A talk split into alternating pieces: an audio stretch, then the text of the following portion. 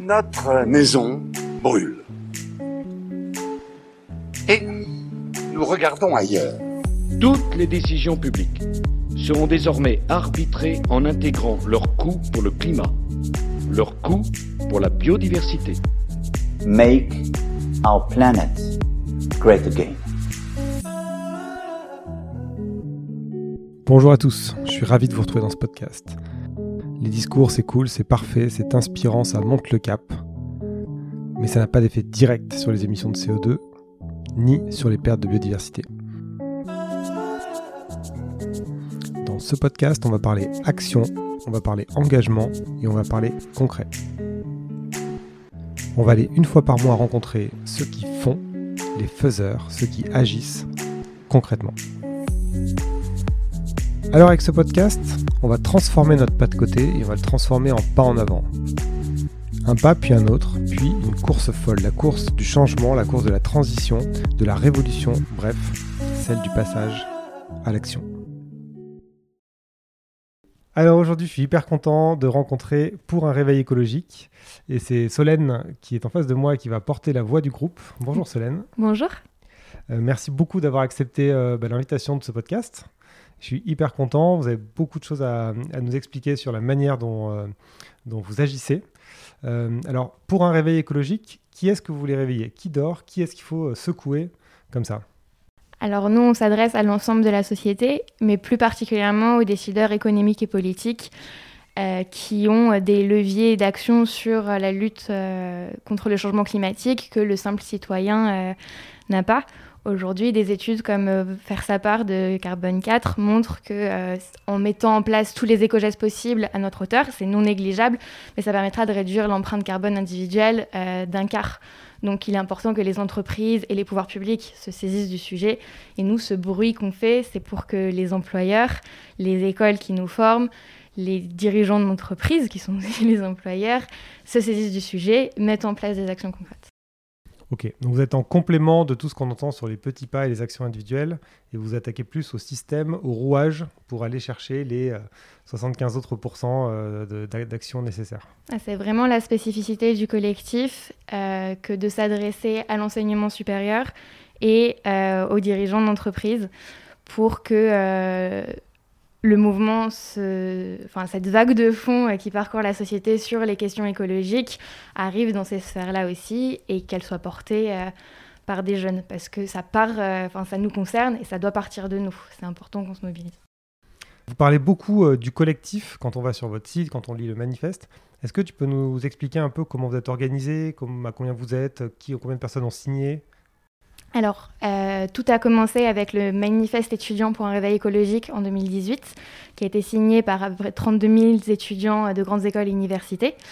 Et euh, ce manifeste, qui était une, euh, une manière de porter ce message de la jeunesse auprès des employeurs et des dirigeants politiques en disant ce sujet est crucial pour notre avenir, on va s'en saisir.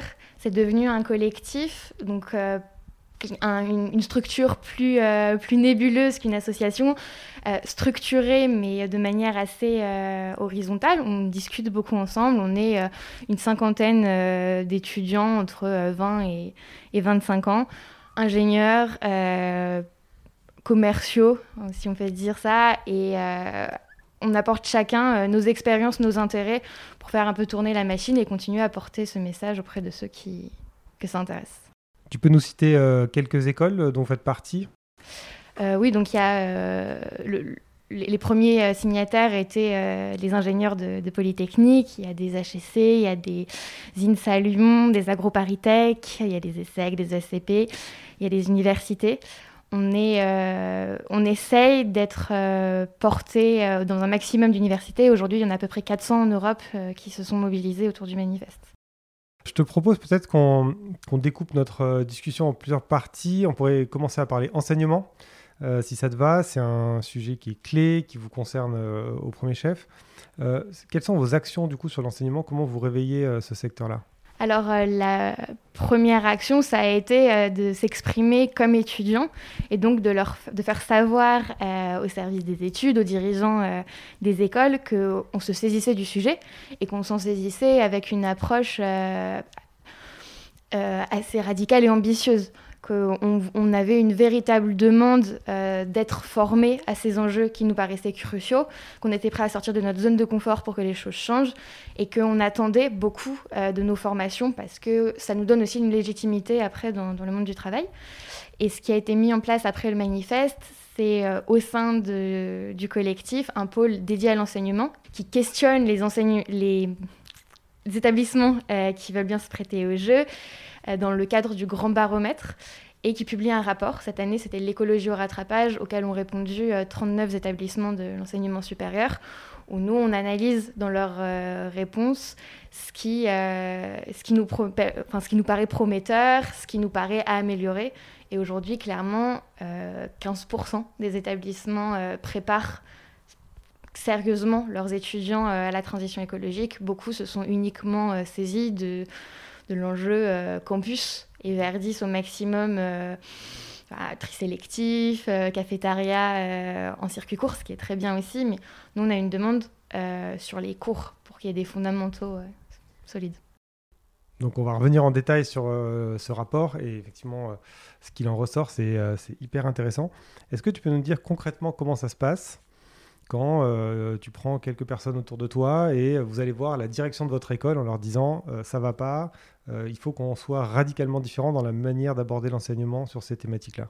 Comment vous êtes reçu Comment ça se passe? Alors, moi, je l'ai fait comme étudiante un tout petit peu avant le, le manifeste. Et globalement, le service des études de mon école, l'ESSEC, était euh, très ouvert à ça. Et depuis, ils ont mis en place euh, un programme qui s'appelle Together et qui vise à, mieux intégrer ces enjeux socio-environnementaux dans les cursus. Euh, je pense que globalement, les chefs, euh, enfin, les chefs d'établissement supérieur et d'université sont, conscients de l'intérêt des jeunes pour le sujet. Ils sont parfois assez volontaristes. Il manque souvent de moyens financiers pour faire changer les choses. Et puis parfois, euh, c'est compliqué de remettre en cause les fondamentaux de leurs enseignements, même quand ceux-ci ne sont pas compatibles avec un, un, changement de modèle. Donc alors, pour avoir euh, bien lu votre manifeste, je confirme que vous allez loin, effectivement, dans le, changement de modèle. Si on lit juste un extrait, euh, nos systèmes, donc je cite le manifeste, nos systèmes idéologiques valorisent des comportements individualistes de recherche de profit et de consommation sans limite, nous conduisant à considérer comme normaux des modes de vie pourtant loin d'être soutenables. Donc ça, c'est un discours qui est fort, et j'imagine que euh, c'est pas dans le logiciel actuel, ou en tout cas pas dans le logiciel euh, des dernières années, euh, des écoles d'ingé ou des écoles de commerce. Alors pour parler de ce que je connais, à savoir les, écoles de commerce, oui, c'est pas dans leur logiciel, c'est c'est pas comme ça qu'ils ont eux-mêmes été formés pour les enseignants. C'est pas comme ça qu'ils ont travaillé dans les entreprises où ils ont où ils ont été euh, avant de devenir enseignants quand ils l'étaient. C'est pas leur sujet de recherche quand ils sont enseignants-chercheurs. Donc c'est vrai que parfois ils regardent ça euh, un peu de loin, ils l'intègrent en dernière partie de leur cours parce qu'ils peuvent pas faire l'impasse euh, dessus non plus. Mais c'est en tout cas moi j'ai pas eu le sentiment qu'ils considéraient ça avec tout enfin tout le sérieux que nous étudiants on a l'air d'y porter. Donc il y a clairement euh, une, dichotomie entre les enseignants qui ont euh, le sentiment d'enseigner des, choses solides et utiles pour l'entreprise et nous qui avons le sentiment qu'on reçoit pas l'enseignement qu'on devrait avoir pour changer les choses. Parce que du coup, euh, qu'est-ce que tu appelles l'enseignement nécessaire? Ça veut dire juste rajouter un petit cours de finance verte ou rajouter un petit cours ponctuel sur les enjeux globaux socio-écologiques? Pour vous, c'est pas ça qui est nécessaire? C'est une refonte complète? Alors, une refonte complète, c'est sûrement nécessaire, mais je pense qu'il n'y a pas de petit cours de finance verte. Je pense qu'un cours de finance verte, c'est déjà très bien. Euh, moi, ça n'existait pas quand euh, j'ai terminé mon cursus, dans mon école en tout cas. Ça existe de plus en plus. Euh, maintenant, il y a des chaires, il y a des séminaires, il y a des écoles qui créent même des filières sur le sujet, mais c'est très souvent une spécialisation. Et nous, on voudrait que ça touche plus de gens, que quand on sort d'école, même quand on n'y est pas entré avec un intérêt pour ces sujets-là, on en ressorte avec un minimum de connaissances parce que les intérêts évoluent et que quand on est professionnel, ces enjeux-là, c'est pas parce qu'on s'y intéressait pas à 18 ans qu'on va pas devoir s'en saisir. Ils sont importants et ils sont urgents. Donc euh, nous, on aimerait que ça infuse l'enseignement. Un cours de finance verte, c'est très bien. S'il peut y avoir dans tous les cours de finance euh, cette approche-là et puis cette remise en cause de, la comptabilité telle qu'elle s'opère aujourd'hui, sans comptabilité carbone, de l'investissement sans dimension euh, socialement responsable, si on ne nourrit pas l'esprit critique des étudiants sur ces enjeux, on va atteindre les limites aussi de, ces enseignements euh, traditionnels qui vont devenir obsolètes. Alors tu as déjà parlé un tout petit peu du baromètre, j'aimerais qu'on revienne dessus parce que en plus euh, de ce réveil euh, que vous réalisez dans les écoles, vous apportez euh, du contenu et des indicateurs pour essayer de chiffrer et de suivre l'impact écologique et social dans les, écoles. Tu as cité le chiffre de 15%. Est-ce que tu peux nous en parler un petit peu? Alors, je n'ai pas travaillé directement sur le projet. Moi, je suis plus dans le pôle entreprise, qui est l'autre pôle du collectif. Ce que j'en sais, c'est que 39 euh, établissements d'enseignement supérieur et universités ont répondu à euh, une trame de questions sur euh, les actions qu'elles mettaient en place sur le campus, qu'elles faisaient dans, leur, dans leurs enseignements, comment ça se passait dans l'orientation professionnelle de leurs élèves.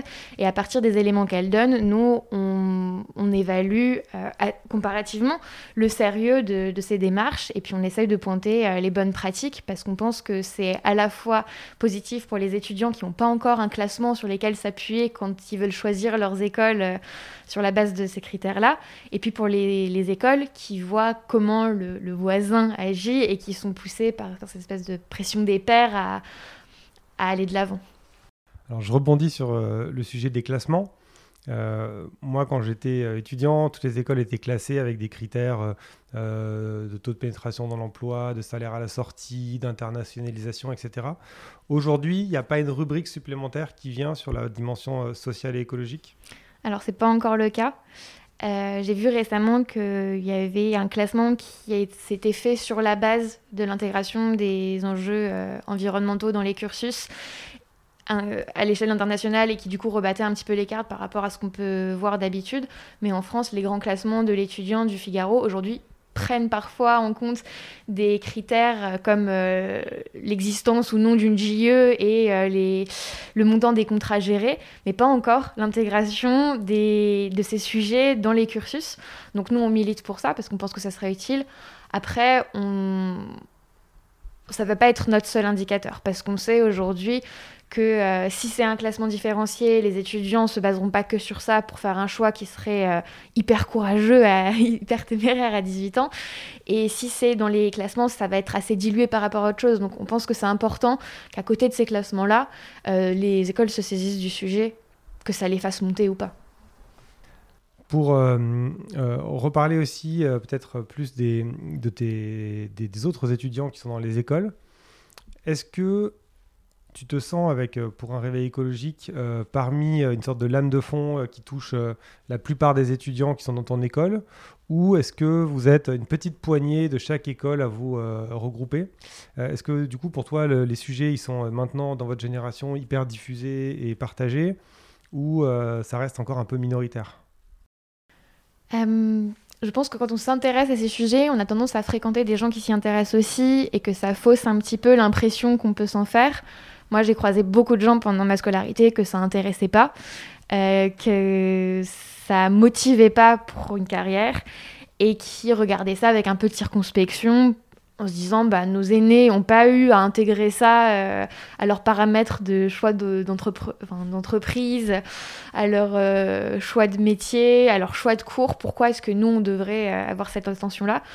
Après, euh, justement, ça s'accélère la formation, qu'aujourd'hui, dans les écoles, on puisse arriver et faire son intégration avec une fresque du climat, ça change tout de suite la donne. Donc, euh, je pense que on n'est peut-être pas minoritaire, on n'est pas majoritaire non plus. Et ce qui est bien, c'est que le sujet devient de plus en plus euh, populaire, en tout cas auprès des jeunes. Et la prochaine génération, je pense qu'elle, elle sera majoritairement, elle se sentira majoritairement concernée. Mais bon, c'est dans dix ans. Tu restes quand même optimiste euh, sur ce que tu as vu donc entre ton arrivée dans l'école et, euh, la sortie euh, en termes donc d'évolution, de prise en compte de la vie, des sujets écologiques sur la vie du campus, dans les cours. Toi, sur les 4-5 ans que tu as passé à l'ESSEC, tu as, tu as un avant et un après? Définitivement. Moi, je suis rentrée en école en 2015 et il n'y avait pas de cours sur euh, la transition écologique, il n'y avait pas de cours sur le développement durable. J'ai fait mon premier stage dans ce secteur et ça me paraissait assez compliqué de trouver euh, un stage. Euh, les offres étaient rares et mes interlocuteurs sur le sujet n'étaient pas particulièrement renseignés. Là, il y a quelques jours, même si moi j'ai été diplômée, j'ai reçu une invitation à un séminaire de l'ESSEC sur la transition écologique ouvert aux étudiants uniquement. C'est un peu frustrant, mais il existe. Et je sais qu'il se passe plein de choses euh, dans l'école. Et je vois arriver euh, des nouvelles promotions euh, qui veulent enfin qui s'adressent à moi via LinkedIn ou par mail en me demandant pourquoi j'avais fait ce stage il y a 5 ans parce qu'elles sont hyper intéressées et généralement ils ont déjà plus d'expérience que moi dans, ce domaine. Donc oui, je suis très positive ça fait du bien aussi d'entendre euh, d'entendre ça, d'entendre que le changement est en marche et qu'il se passe des choses et que euh, de manière très concrète, finalement, en assez peu de temps, euh, en quelques années, tu as senti une différence énorme dans, dans, ton école. Donc merci beaucoup pour tes réponses. Je crois qu'on a, on a bien compris votre engagement et vos actions sur la partie enseignement. Et c'est hyper positif de voir qu'il y a des choses qui se font et qu'il y a des actions concrètes et des résultats derrière. Je te propose maintenant qu'on parle du deuxième volet de votre action, euh, à savoir euh, les entreprises. Est-ce que tu peux nous décrire l'approche que vous avez par rapport aux, entreprises?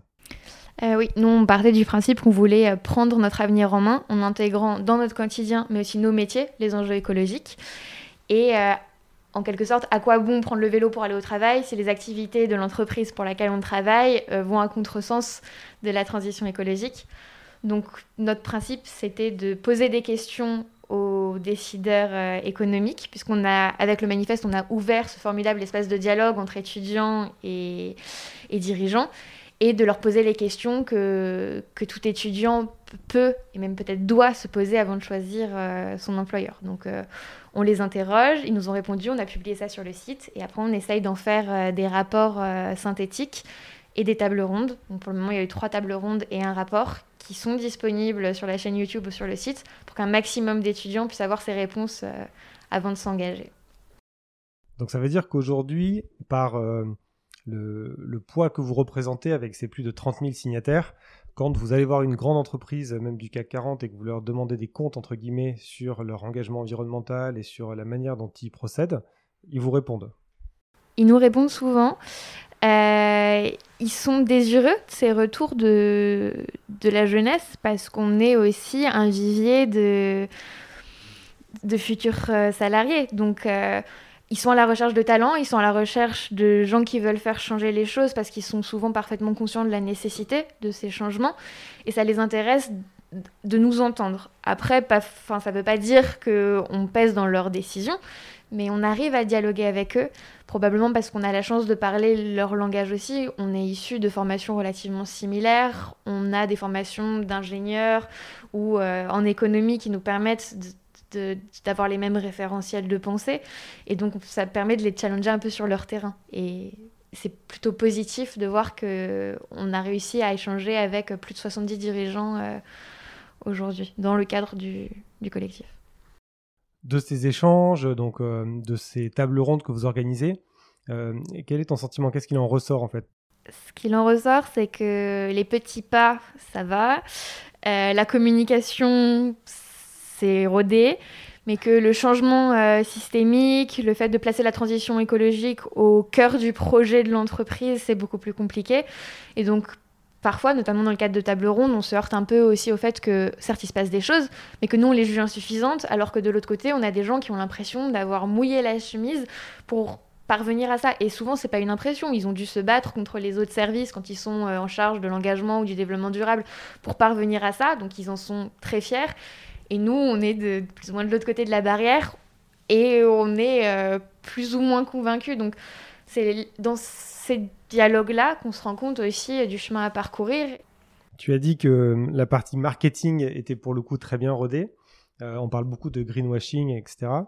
Euh, toi, quel est ton sentiment sur la sincérité des engagements comme ça des grandes entreprises? Euh, Je pense qu'elles sont sincères dans la plupart des engagements qui remettent pas fondamentalement en cause ni leur business model ni leur rentabilité, ce qui du coup diminue un petit peu la portée des 10 engagements. euh, nous, on, essaye euh, d'éveiller un petit peu euh, les étudiants, mais aussi les salariés, à cette problématique du greenwashing, de dire que quand euh, sont mis en avant des arguments qui ne correspondent pas à une réalité pour euh, forger une image responsable à l'entreprise, c'est contre-productif. Ça dévalorise la parole sur, euh, sur le sujet, et puis surtout, ça laisse penser aux gens que le chemin, euh, l'essentiel du chemin est derrière nous, alors qu'il est devant nous.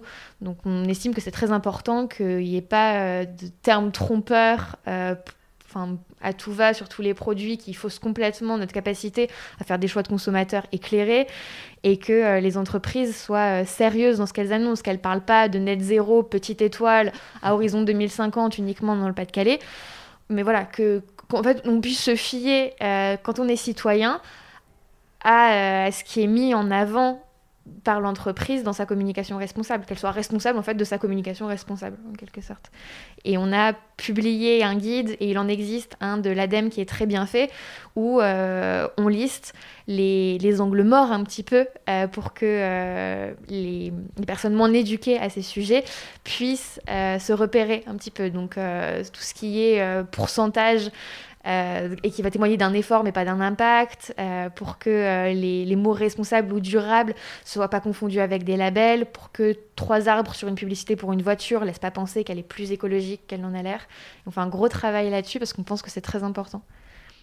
Effectivement, moi je vous suis sur les réseaux sociaux et donc j'invite tous ceux qui vont nous écouter et qui sont intéressés par le sujet à suivre notamment, moi c'est sur Twitter que j'ai beaucoup d'infos et une de vos forces c'est que quand vous mettez en avant un cas de greenwashing, derrière il y a toute la pédagogie pour expliquer euh, en quoi, euh, bah non, la voiture hydrogène euh, elle rejette pas que de l'eau, euh, en quoi le filtre Toyota il va pas cleaner plus l'air plus on roule avec vraiment des explications techniques et, et complètes. Et donc, on apprend aussi beaucoup de choses en vous suivant sur les réseaux. Donc, j'en profite pour vous remercier pour ça, parce que j'apprends beaucoup de choses en vous suivant. Merci. Tu as parlé de ce guide anti-greenwashing. Est-ce qu'il a plus vocation à être euh, pour le grand public ou pour les étudiants qui vont euh, demain aller passer des entretiens chez euh, L'Oréal ou chez Total pour que l'étudiant arrive à déceler ce qui est sincère et ce qui est un peu greenwashing? Initialement, ça a été davantage pensé dans le volet réveiller son employeur pour les étudiants, pour qu'ils sachent que lors d'un entretien, ils sont aussi en, en position de poser ces questions, qu'avant de choisir un employeur, ils ont des moyens d'évaluer la sincérité des promesses euh, que, fait l'entreprise euh, dans ses rapports euh, annuels et sur ses sites internet pour que quand on s'engage dans son travail, on sache ce qu'il en est. Après, le greenwashing, ça concerne tous les citoyens parce que on a un levier d'action important comme futur travailleur, on en a aussi un comme consommateur. Et est-ce que vous allez jusqu'à recommander certains employeurs, comme pourrait le faire un shift sur job qui va aller évaluer les critères de transition écologique euh, des, des- des grandes entreprises, ou est-ce que vous euh, restez à la fin, ou est-ce que vous vous contentez de donner les clés à chacun pour déchiffrer? On ne fait pas de liste d'employeurs euh, vertueux. On estime que toutes les entreprises doivent changer et que chacun doit être libre de faire son choix d'employeur. Donc nous, on donne des outils. On, s'efforce euh, autant que possible de nommer les entreprises quand on a euh, une, réflexion sur euh, le greenwashing ou sur une action vertueuse. Donc on ne distribue pas les bons et les mauvais points, on essaie juste d'être transparent et de ne pas faire de sous-entendus quand on, quand on a une réflexion singulière. Chacun enfin chaque étudiant après pourra faire euh, le choix soit de rejoindre une structure euh, très verte en quelque sorte qui dans toutes ses dimensions euh, respectera l'engagement de, de, ce, salarié. D'autres vont faire un arbitrage entre la dimension sociale et la dimension environnementale parce qu'on n'est pas obligé euh, d'avoir. euh, Enfin, il va y avoir des entreprises très avancées euh, dans la diversité homme-femme, dans l'équilibre vie pro, vie perso, et qui vont être un peu à la traîne en matière écologique. Ça en fait pas de moins bonnes entreprises.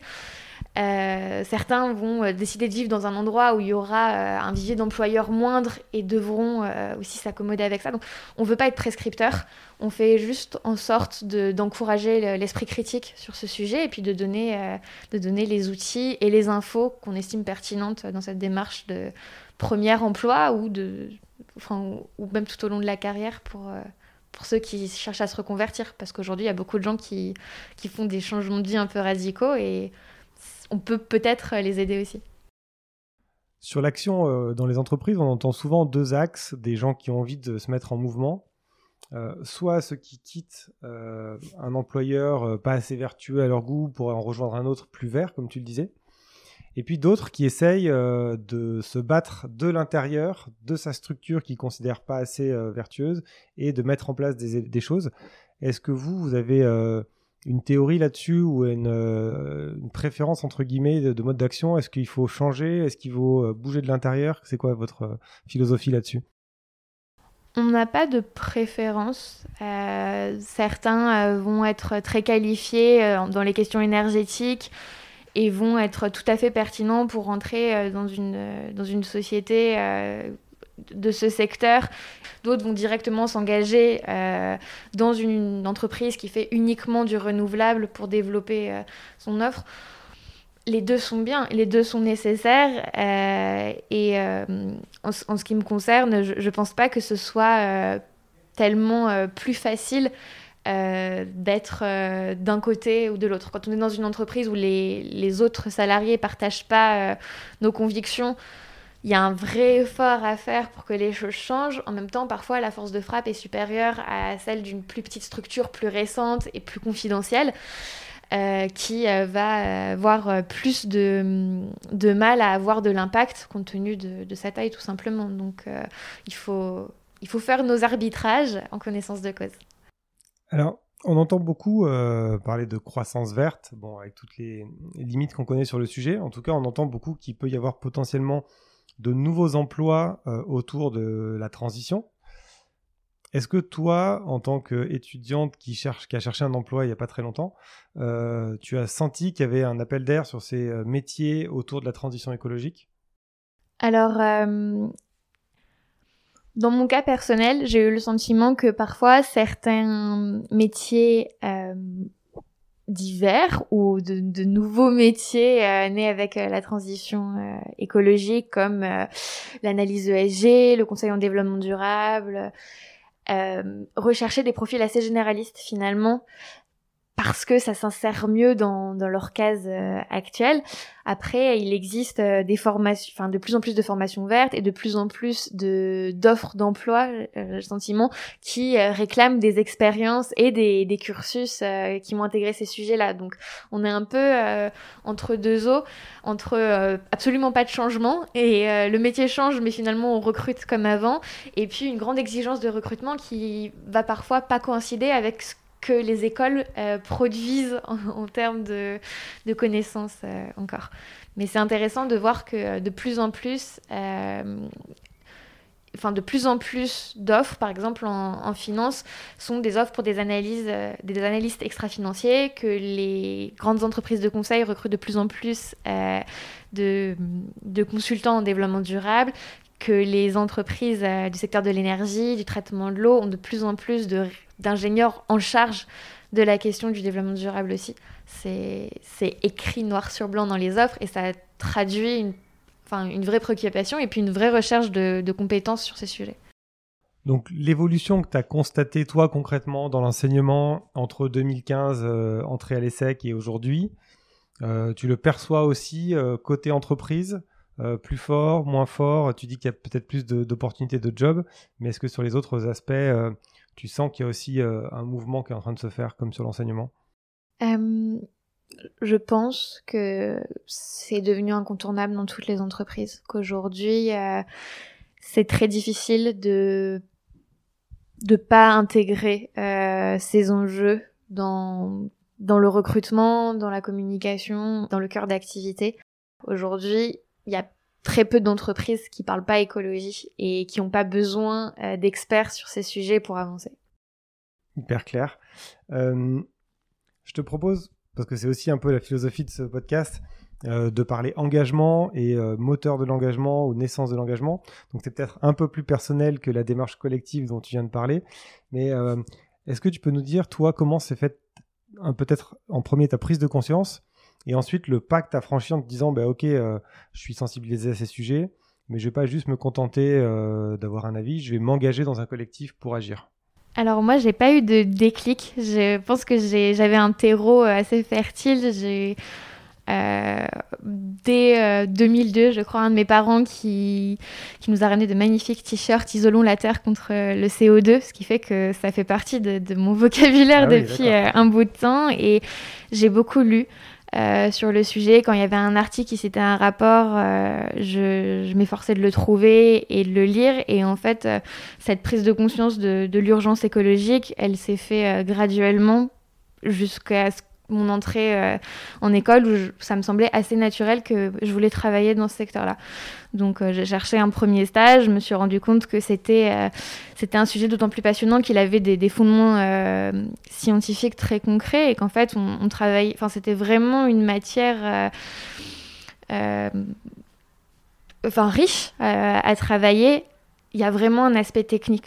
Quand j'ai vu le manifeste sur les réseaux il y a deux ans, deux, trois ans, euh, j'ai tout de suite euh, eu envie de le signer et j'ai rejoint le, collectif euh, au début du, confinement quand j'ai eu plus de temps et que je, me suis dit que ce temps-là, il, fallait qu'il soit, qu'il soit utile parce que la crise sanitaire rappelait aussi vraiment l'urgence écologique. Oui, parce qu'il y a quand même une marche euh, assez forte entre euh, faire partie des 30 000 et quelques qui signent le manifeste et euh, s'engager dans la petite équipe restreinte d'une de quelques dizaines de personnes qui vont aller passer du temps de manière bénévole les soirs, les week-ends pour aller produire, rencontrer des écoles, rencontrer des universités, des, des entreprises et donc passer beaucoup de temps là-dessus. Donc toi, tu dis la crise sanitaire, ça a eu un effet accélérateur sur ta, sur, sur ta démarche? Alors, ça m'a permis d'avoir un petit peu plus de temps et je pense que c'est euh, une question de timing. Donc euh, voilà, il y avait euh, un petit peu plus de temps, un poste qui m'a interpellée et puis j'ai rejoint le, collectif sans vraiment savoir ce que ça engageait en, en termes de, de, charge de travail, mais ça s'oublie complètement quand on voit euh, tout ce que j'y apprends, euh, les, les, gens euh, formidables que, que, je peux y rencontrer et puis les opportunités que, que, ça donne. Et je pense que c'est très important quand on a envie de s'engager, d'écouter cette partie irrationnelle de nous qui sent que c'est important, de pas trop rationaliser en se demandant si on va pouvoir tout gérer de front parce que sinon il y a de fortes chances qu'on s'engage pas. Et si vous avez l'impression d'avoir du temps, foncez parce que c'est hyper enrichissant d'être engagé sous cette forme-là aussi. Bah, tu fais une super transition. Euh, si euh, on a des étudiants qui nous écoutent ou euh, des entreprises ou des, dirigeants d'école ou dirigeantes d'école, c'est quoi la démarche pour vous rejoindre, pour faire partie de ce mouvement et, pouvoir contribuer? Alors, pour nous rejoindre, on peut envoyer un mail. et si s'il y a un besoin et une, voilà, si ça match bien, euh, bienvenue. Et sinon, il existe plein d'associations. Euh, il en existe de plus en plus et beaucoup euh, sont assez jeunes. Il en existe partout. Donc ne pas hésiter à se renseigner et, à taper à la porte parce que le, monde associatif, c'est quand même un monde assez ouvert et, assez accueillant qu'il n'y a pas besoin d'être un expert pour rejoindre une association. Il, il faut, il faut être motivé. Euh, et, je pense que notre génération l'est, donc euh, il faut tenter. ok. Euh, ce matin, j'animais une fresque du climat et j'étais un peu déstabilisé par une question à la fin. On m'a demandé si j'étais optimiste ou, ou, pessimiste sur le changement climatique et, et, tout ce qui se passe sur ce sujet-là. C'est une question difficile. C'est quoi, toi, ton, ton avis là-dessus? Comment tu, tu, tu c'est quoi ton sentiment?